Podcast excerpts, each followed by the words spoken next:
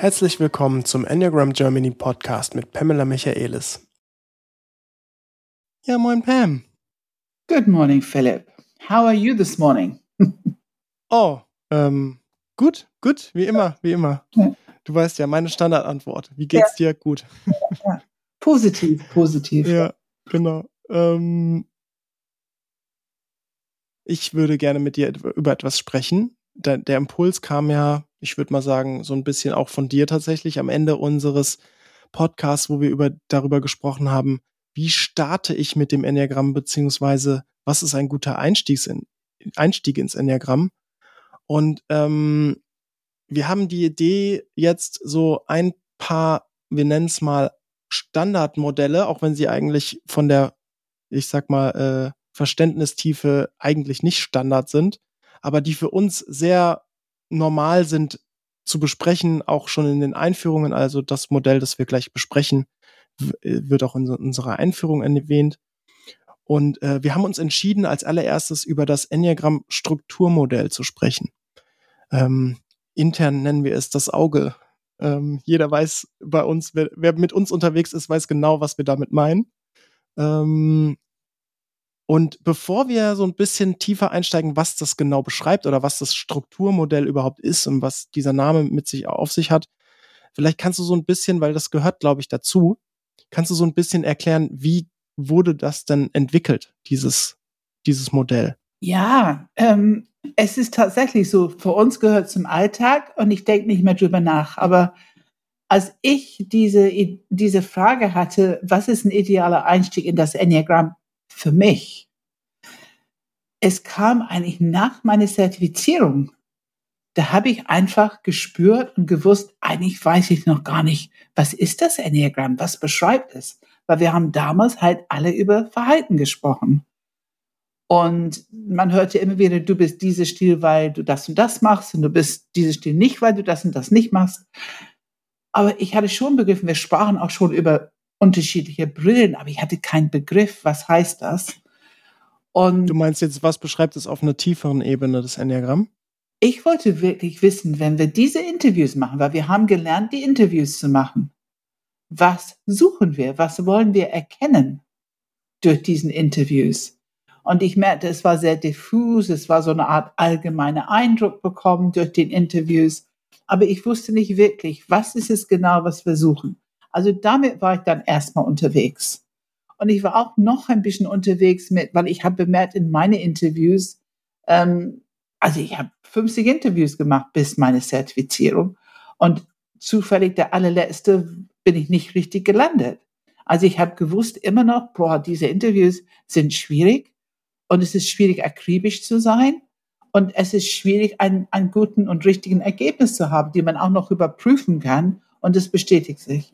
Also ich würde sagen, wir haben alle sehr wenig über diese Enneagramm-Stil gewusst im Sinne von, wie können wir es à la Sherlock Holmes herausfinden.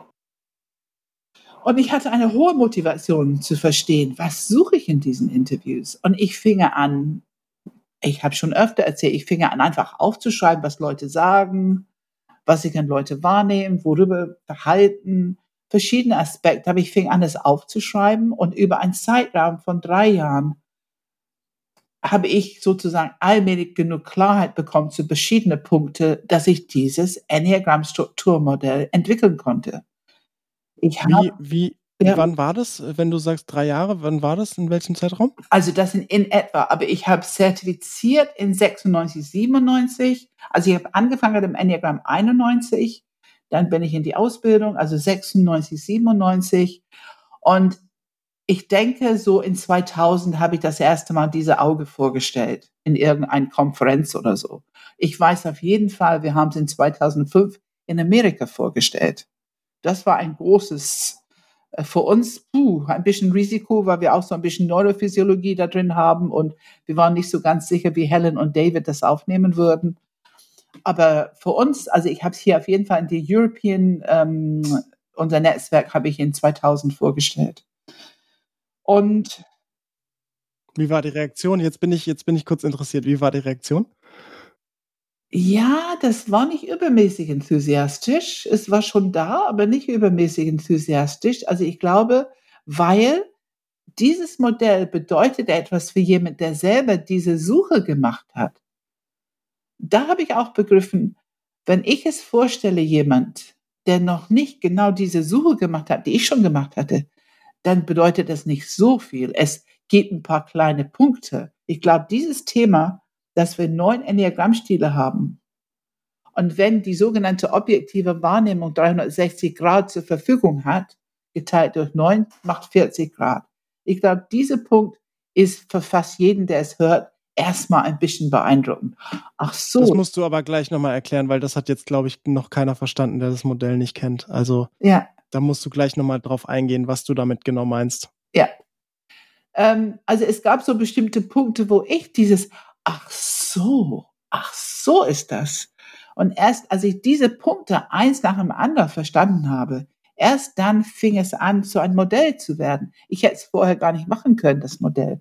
Also ich habe drei Jahre Forschung, ähm, ein Punkt nach dem anderen, eben diese Wahrnehmung, was heißt Wahrnehmung, was heißt durch unterschiedliche Brille gucken. Dann kam diese The okay, wenn das Wahrnehmung ist, was ist Wahrnehmung, wie funktioniert es in uns biologisch? Da bin ich ja nun zu verschiedenste Vorträge gegangen und habe mich damit beschäftigt, bis ich das Gefühl hatte, okay, ich verstehe jetzt ungefähr wie Wahrnehmung funktioniert. Und dann zu wissen, dass es einen inneren Programm-Trigger äh, Steuerung braucht, so wie mein Bild war immer wie ein, ein Radargerät. Und was ist das? Und welche Rolle spielt die Leidenschaft? Und was genau ist die Leidenschaft? Energielieferant, Steuerung und so weiter. Und vielleicht, was für mich so, so ähm, wichtig war zu verstehen, ach so, wir können über nichts nachdenken, was wir nicht schon wahrgenommen haben. Also wenn du ein Wort mir gibst, die ich noch nie gehört habe, dann kann ich auch nicht drüber nachdenken. Ich weiß nicht, ob du gerade ein Wort zur Verfügung hast, aber es ist ein schönes, schönes Beispiel. Du meinst ein Wort, das du noch nicht zur Verfügung hast? Ja, das ich noch nicht zur Verfügung habe. Vielleicht über die Musik irgendwas oder so. Triolen. Zum Beispiel ich höre das Wort, ich würde wahrscheinlich anfangen zu denken, weil Tri sagt drei, ne, also mein Gehirn hat schon ein bisschen Information, aber ich kann nicht wirklich über Triolen nachdenken, bis ich von dir mehr frage, was sind das? Ich würde von dir erstmal mehr Informationen brauchen, um darüber nachdenken zu können. Und das zu wissen, dass es so ein funktioniert. Groß, großartiges Beispiel und ich habe jetzt fast schon Lust, da eine Quizshow draus zu machen. Ja, ja. Das, ist richtig, das macht mir gerade richtig Spaß, dieses ja. Wort Triolen an den Kopf zu werfen. Danke. Ja, ja. Und, und, und das Aber du hast recht, du hast recht. Also, was auch immer du mir jetzt sagen würdest, oder ne, wenn, wenn äh, meine Frau nach Hause kommt, die, die Unfallchirurgin ist und dann irgendwie sagt, ja, heute habe ich wieder irgendwie diese, diese OP äh, operiert und ich denke mir so, okay, ja, ist das jetzt äh, ein, ein, Arm oder ein Bein oder ist es Welche Teile des Körpers? Äh, und sie so, ja, das, das mache ich jeden zweiten Tag und ich denke mir so, okay, ja, ähm, kannst du mir ganz kurz sagen, worüber wir reden? So, ja. Ja, ja. Und, und, jetzt, aber bezieh es mal auf eine andere Ebene, weil das sind jetzt Worte, die ja, viel ja, mit ja. Wissen oder, ne? Und, aber was hat es jetzt mit dem, mit der Wahrnehmung auf als Enneagrammstil zu tun? Also da habe ich wirklich begriffen, okay, wenn ich etwas nicht wahrnehme, dann kann ich auch nicht drüber nachdenken. Und wenn ich nicht drüber nachdenken kann, kann ich, kann ich keine Sprache dafür entwickeln. Und die Tatsache, dass wir keine Sprache entwickeln für Themen, die wir nicht in unser Leben haben, aufgrund von unserem Enneagrammstil, diese Tatsache würde sehr wichtig für die Interviewtechnik okay, Sprache ist relevant. Sprache eine Relevanz bekommen, die es vorher nicht so hatte für mich. Und dann kam hinzu die Sprache des Zentren, Kopf, Herz oder Bauch. Die haben wirklich eine radikal unterschiedliche Sammlung von Vokabular, um ihr Zentrum Intelligenz zu dienen. Und die anderen haben das nicht so. Natürlich haben wir alle ein bisschen, weil wir alle Kopf, Herz, Bauch haben. Und wir würden vielleicht vieles verstehen, was die anderen Zentren, worüber die reden, aber wir würden nicht unbedingt Prozesse und Inhalte verstehen und wir würden nicht unbedingt fühlen können, worüber die anderen reden, weil wir diese Programmierung in uns nicht haben. Also ich habe durch diese Arbeit habe ich sehr viel Information bekommen und verstanden, Unterscheidungsinformationen, die später für diese Interviews nützlich war. Und dieses Modell. Äh, darf, ich da, darf ich da ganz kurz eine, eine ja. Darf ich da ganz kurz nochmal differenzieren oder ein Beispiel geben, weil ich glaube, es ist ähm, ein sehr wichtiger Punkt, wirklich zu verstehen, wie, wie radikal, ähm, ich sag mal, be bedeutsam äh, dieses Modell letztendlich wirklich Unterschiedlichkeit und, und die, ich würde sagen, die ganze Menschheit beschreibt. Ähm, wenn du sagst, ich kann, äh, äh, es gibt verschiedene Wahrnehmungen ähm, auf die Welt, ne, was ja letztendlich das Enneagramm beschreibt, so in super einfacher Form. Also Menschen schauen verschieden auf die Welt. Und ich habe meinen bestimmten Enneagrammstil und ähm, denke damit somit einfach auf Basis meiner Konditionierung über bestimmte Themen nach, die meinem Enneagrammstil besonders wichtig sind. Also, ne, wie bleiben wir mal wieder bei den Klischee-Dingern der drei. Wie kann ich äh, Dinge schnell irgendwie effizient äh, machen? Wie irgendwie kann ich das zu Ende bringen und ans Ziel bringen? Wie kann ich Leute gut mitnehmen, motivieren? Also so, ähm, zum Beispiel. Oder Wenn ein anderes Beispiel, die sechs. Ja. Ähm, ist es hier sicher? Was erzählen die mir hier? Erzählen die mir alles? Gibt es irgendwas, was die mich gerade nicht erzählt haben, was nicht so passen würde? Ist es wahr? Kann ich es einfach glauben? Also dieses Anzweifeln, mhm. was man hört, zum Beispiel, da haben wir Vokabular, wir haben Fragen dazu entwickelt. Die Sechse sind so blitzschnell, Fragen zu stellen, weil das ist das, was ihr Kopf sofort macht. Und genau das ist, finde ich, das perfekte Beispiel, das ich tatsächlich auch bringen wollte mit der Sechs, also der Unterschied zwischen drei und sechs. Ja. Weil ich sozusagen mit diesem Blick auf die Welt schaue und die Sechs aber ganz andere Themen hat, die für sie wichtig ist, ähm, wäre es für mich gar nicht möglich, ohne dass ich die Information von anderen Menschen bekomme, für mich gar nicht möglich, darüber nachzudenken, ist die Welt bedrohlich? Äh, ja. Finden, ne, wollen die irgendwie ja. was, vielleicht haben die böse Absichten oder so. Ähm, das hatte ich, bis ich Sechser kennengelernt habe, habe ich nicht mal gewusst, dass Menschen sowas denken könnten. Mhm. Ähm, und genau das ist, finde ich, so spannend, ne? Mit diesem Beispiel mit den Triolen oder mit ja. dem, mit dem, mit der Operation von meiner Frau. Ähm, ja, wenn ich nicht weiß, dass überhaupt diese Denkweise existieren würde, dann, wie, wie kann ich dann dieses Thema als real annehmen, ne? So, also. Und ich kann schon gar nicht darüber reden. Ich habe keine Sprache genau. Verfügung. Ja. Mhm. Also diese Themen, die wir nicht in unser Leben haben, dafür haben wir keine Sprache entwickelt. Ich nenne sie auch Gedankengebäuden, weil wir haben durch unseren Werdegang, durch Bildung, Schule und so weiter, wir haben natürlich ganze Gedankengebäuden schon entwickelt, die alle relevant sind für bestimmte Aspekte von unserem Leben die für uns wichtig sind und die wir schon begegnet, verarbeitet haben. Aber die Themen, die wir noch nicht begegnet sind und noch nicht bearbeitet haben und für unser Enneagrammstil uninteressant sind, die haben wir nicht in unser Leben. Und diese Gedankengebäude, das Vokabular haben wir auch nicht zur Verfügung. Das heißt nicht, dass wir nicht wissen, was ein Wort heißt. Angst, Zweifel, in Frage stellen aber es hat keine gefühlte Bedeutung. Es ist, wir haben keine Erkennungswerte dafür. Also ja, ja. mit diesem Modell habe ich versucht, eine Struktur sozusagen zu darzustellen, weil ich habe gedacht, wir bauen ein Bild, was beschreibt das Enneagramm? Und da das Resultat war okay, Fokus, also 40 Grad von 360 Grad. Wenn wir 360 durch 9 teilen, ist das die mathematische Ergebnis. Aber ich glaube, die meisten Menschen würden denken, auch wenn die kein, die wissen, na gut, also die ganze objektive Realität sehe ich nicht. Aber ich glaube, sehr viele würden denken, aber also 50 Prozent sehe ich schon oder ich weiß nicht. Übrigens, 40 Grad ist nicht 40 Prozent. Manche sagen das. Nein, es ist nicht 40 Prozent ist es ungefähr 11 Prozent von mhm. das Ganze. Und ich glaube. Sorry, das, das, das ist ein sehr wichtiger, entscheidender Punkt, da würde ich gerne nochmal präzisieren. Also, ähm, wenn man davon ausgeht, dass äh, die gesamte Realität dieser Welt 360 Grad abbildet oder 100 Prozent, dann ist sozusagen deine Erkenntnis, die du mit diesem Strukturmodell entwickelt hast, okay, wir haben neun Wahrnehmungsstile, wir fokussieren uns nur auf einen bestimmten Aspekt dieser Realität oder dieser Gesamtwahrheit. Und wenn man eben diese 360 Grad durch 9 teilt, dann wären es, würden wir tatsächlich nur 40 Prozent der Nee, 40 gesamten, Grad. äh, jetzt habe ich den Fehler gemacht, genau. Ja, genau. würden wir 40 Grad dieser Gesamtrealität oder eben von 100 Prozent 11 Prozent davon etwa, ja, also tatsächlich wahrnehmen. zerquetscht, aber ja. genau. Wenn wir zumindest natürlich jetzt ne, sehr konditioniert und unbewusst durchs Leben gehen, zumindest, ja. Genau. Und dann kannst du natürlich durch deine Biografie, Kulturkreis, deine Eltern, Beruf deiner Eltern, kannst du in anderen Bereichen mehr haben, als typischerweise diesen Enneagramm-Stil hätte.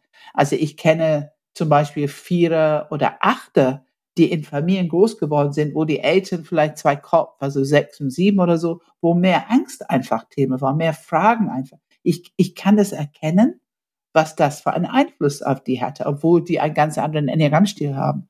Also Einfluss ja, aber meine Wahrnehmung ist meine Programmierung. Es ist mein Enneagrammstil, die das sozusagen entscheidet und auch möglich macht.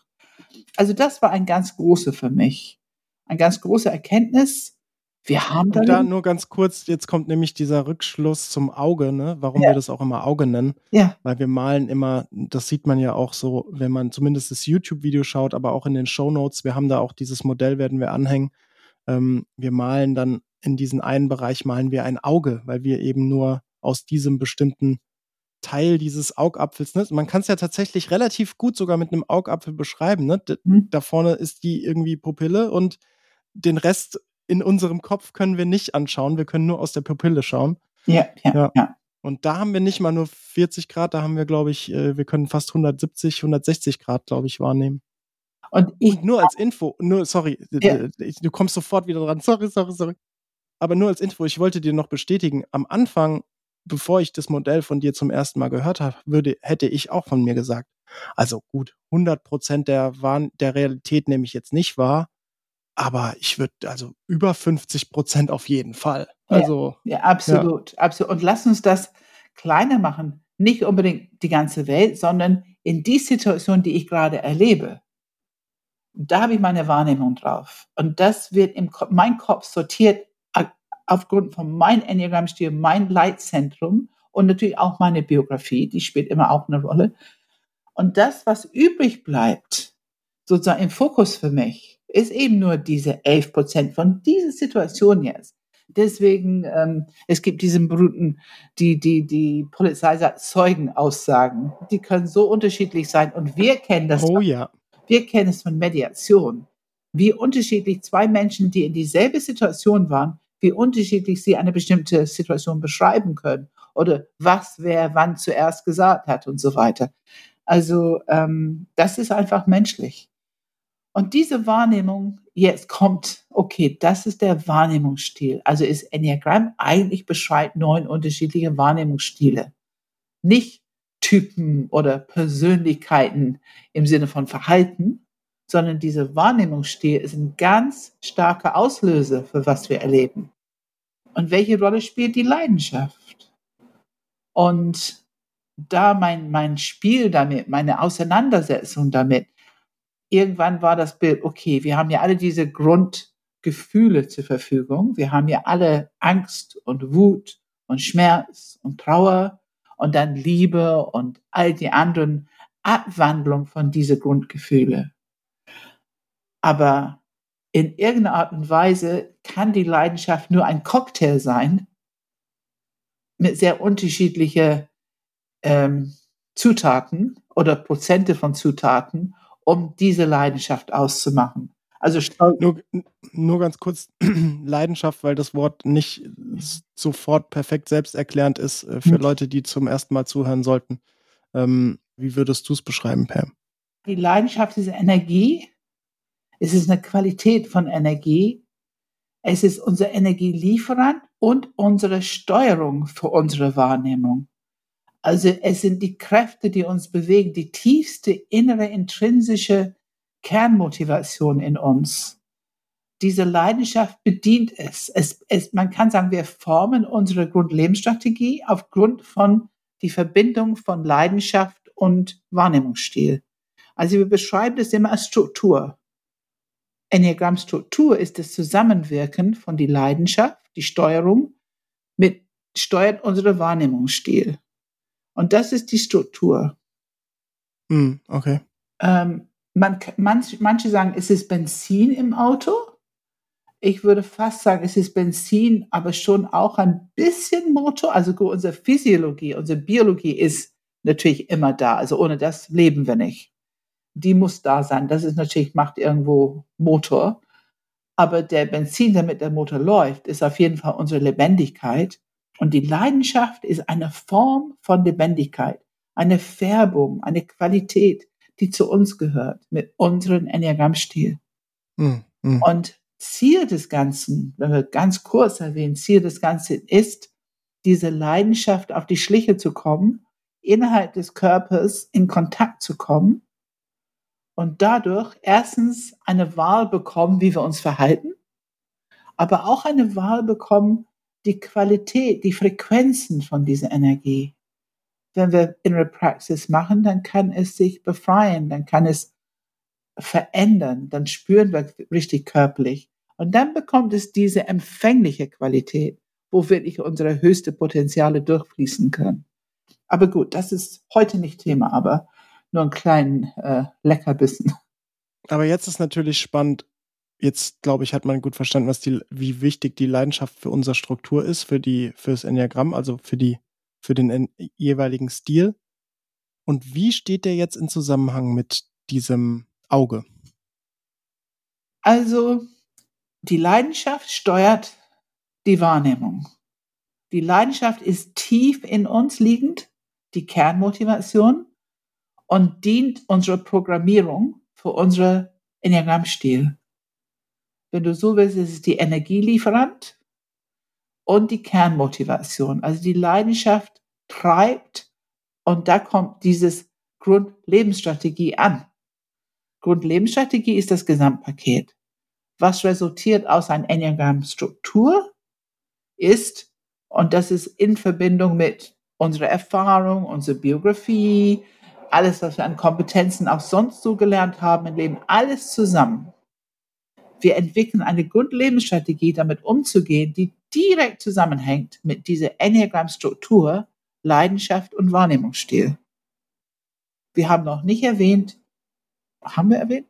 Also denken drüber nach, Gefühle auslösen, Impulse zum Verhalten. Also Denken, Fühlen, Verhalten hängen direkt zusammen mit unserem Wahrnehmungsstil. Anders können wir nicht. Also wir können nicht denken, wir können nicht fühlen. Wir können keine Impulse zum Verhalten haben, bevor wir wahrnehmen. Wahrnehmung ist einfach maßgeblich. Und die Wahrnehmung wird gesteuert durch die Leidenschaft. Also haben wir dann ein Gesamtpaket. Leidenschaft, Wahrnehmungsstil, Denken, Fühlen, Verhalten. Und das Zusammenspiel resultiert in eine Grundlebensstrategie. Und da drin ist immer ein Kernglaubenssatz, aber das geht schon, schon weiter. Mhm. Diese Grundlebensstrategie ist überall. Überall wirkt es automatisch, weil die Physiologie, die Neurophysiologie schon entwickelt ist, um es zu dienen und nicht anders also unsere Neurophysiologie, auch die psychologische Struktur bedient diese, wird bedient und wird gesteuert von die Enneagramm-Struktur diese, und diese, es bedient diese Grundlebensstrategie.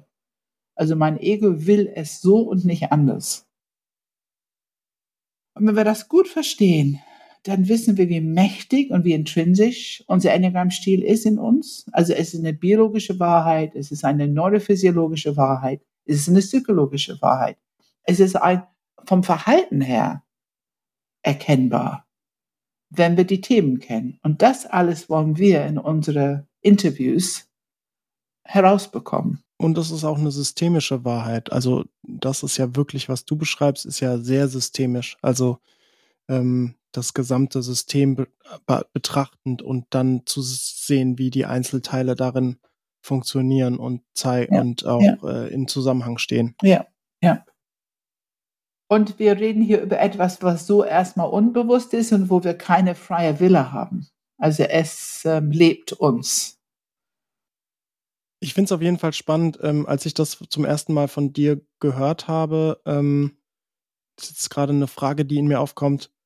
Ähm, war das auch tatsächlich das erste Mal, dass ich es überhaupt im Enneagramm gehört habe, in der Enneagramm-Welt?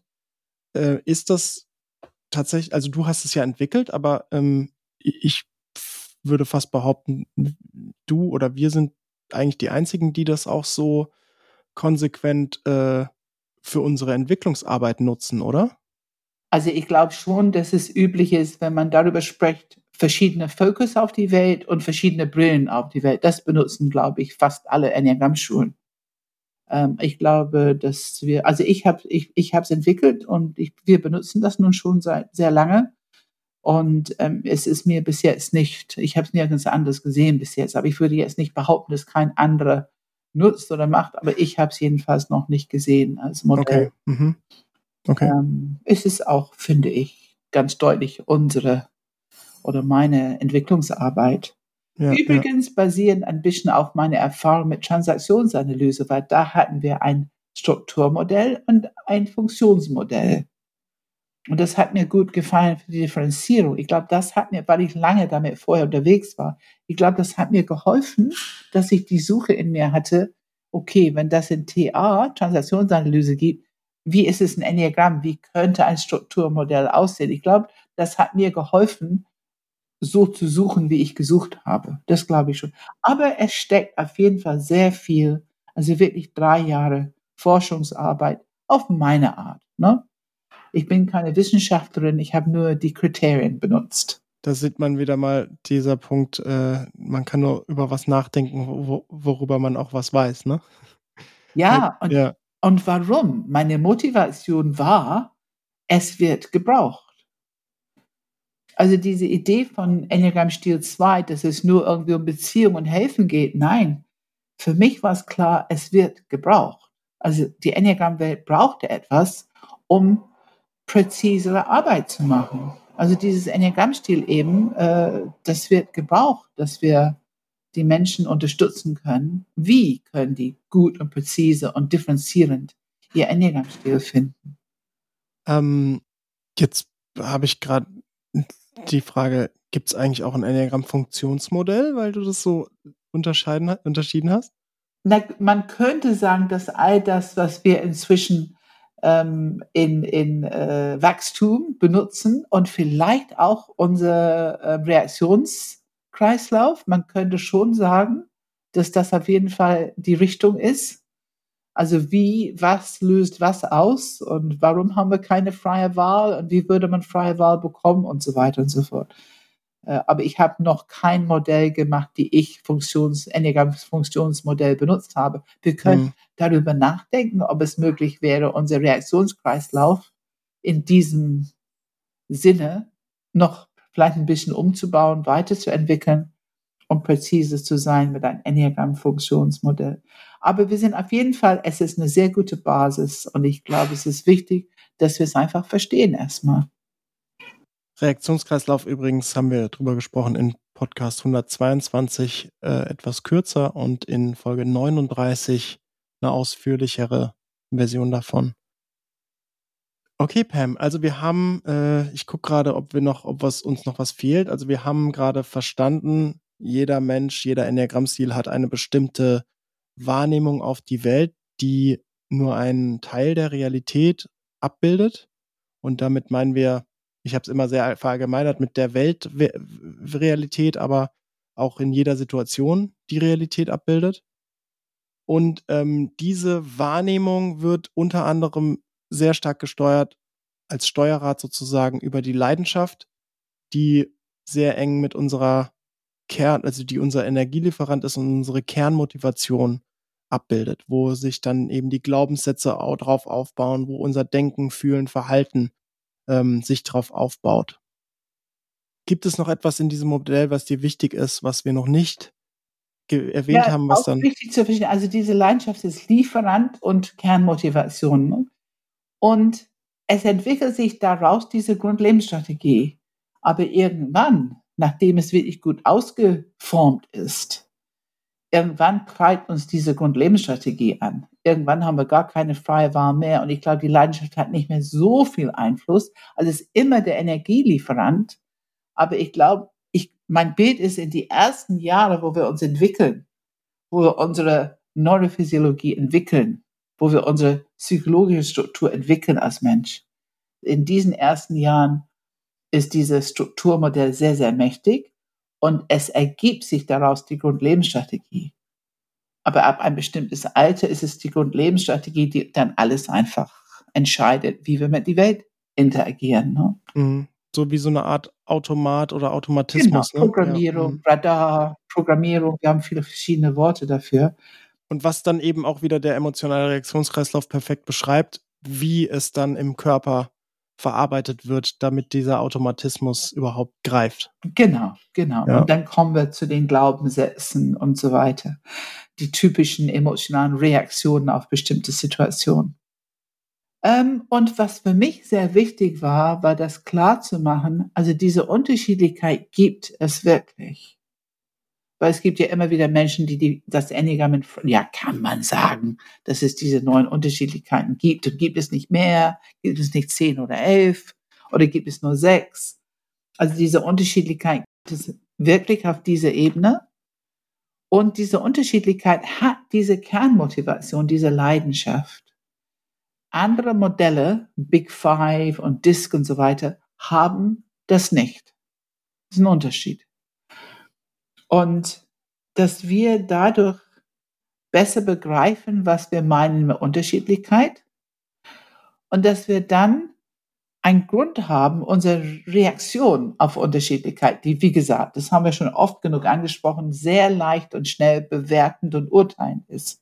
Es ist einfach normal, dass wir erstmal so reagieren. Was, die sehen es nicht so wie ich?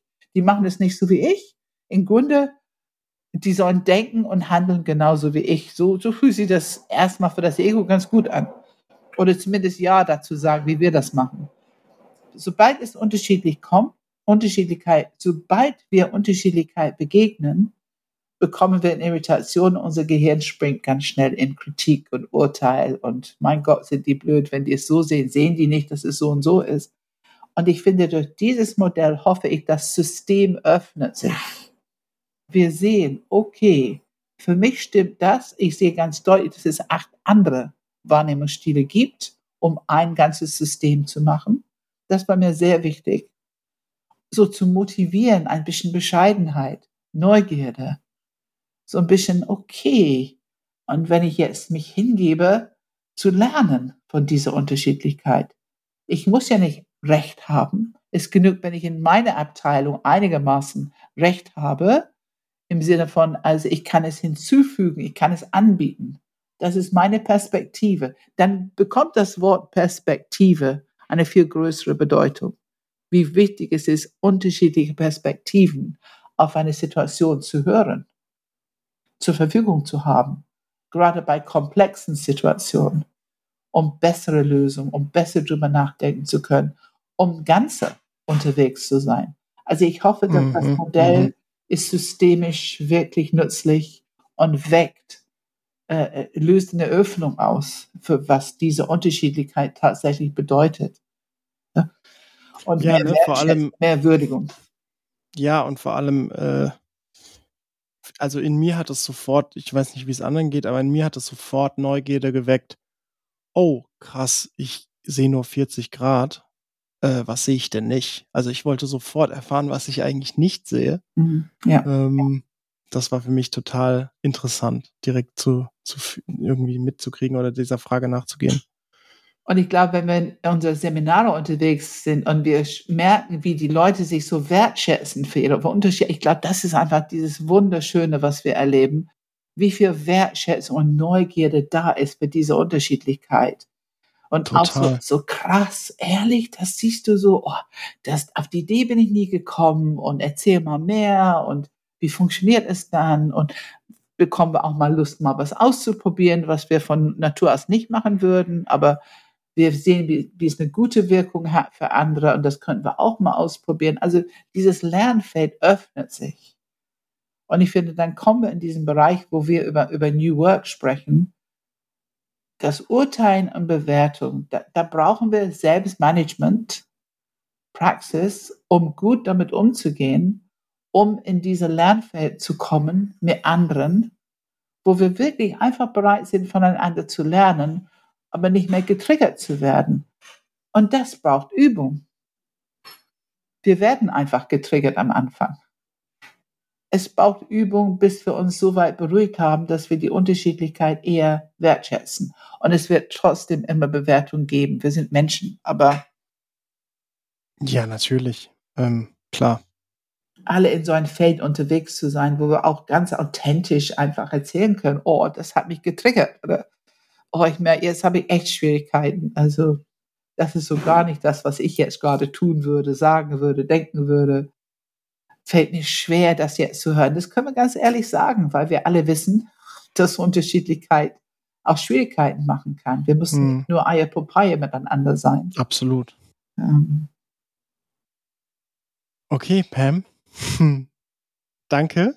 Das war das Enneagramm-Strukturmodell. Ja, ich bin total froh, dass wir darüber geredet haben, weil ich tatsächlich, also ne, dieses vor allem, wenn ich dir auch nochmal dann Fragen, ich habe es dich mehrmals präsentieren hören, aber ich dir dann nochmal explizit Fragen stelle und so. Ich habe auch nochmal die ein oder anderen Erkenntnisse gewonnen, die ich vorher auch noch nie gehört habe.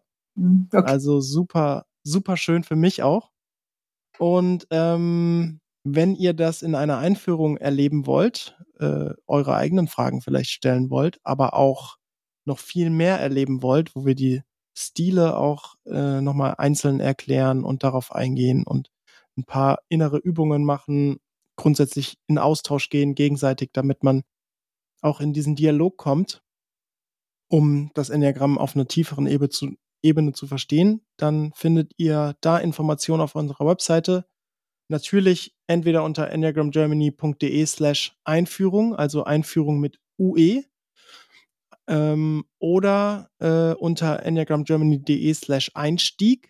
Da haben wir so ein paar Pakete zusammengearbeitet, die wir empfehlen würden, was ein guter Einstieg ins Enneagramm ist, ähm, um einfach wirklich eine gute, tiefe Arbeit zu machen, aber auch ein gutes Fundament zu haben für alle künftigen Entwicklungswege.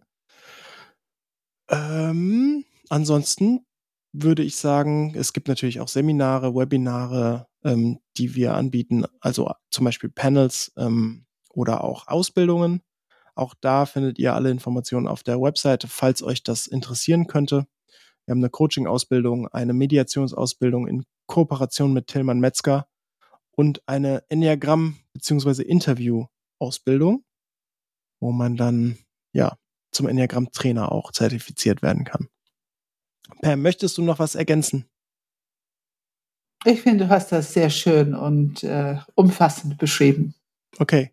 Natürlich eine Sache noch, natürlich findet ihr uns auf YouTube auch und auf äh, allen möglichen Plattformen wie Spotify mit dem Podcast. Auf YouTube gibt es noch ein paar ergänzende Videos, ähm, die, äh, wo, wo Pam so zehn Minuten lang ein bisschen die Stile beschreibt und so ein bisschen einführt. Und natürlich immer zu empfehlen unsere Podcasts 101 bis 109, wo wir die neuen Enneagramm-Stile ähm, interviewen tatsächlich, wo man, glaube ich, da kann man richtig gut erkennen, was diese mündliche Tradition, so wie wir es nennen, also diese, diese Aus Lernen im Dialog, im Austausch, wie hilfreich das ist, weil ich glaube, da lernt man einfach so viel mehr als in jedem Buch, wenn man so einen Podcast hört, alleine schon und der ist umsonst. Also von daher, ähm, warum nicht reinhören? okay, Pam. Dann äh, danke ich dir und äh, mal gucken, welches Modell wir uns in einem zukünftigen Podcast annehmen werden. Ja, das hat Spaß gemacht. Danke, Philipp. Danke. Danke. Ciao. Tschüss.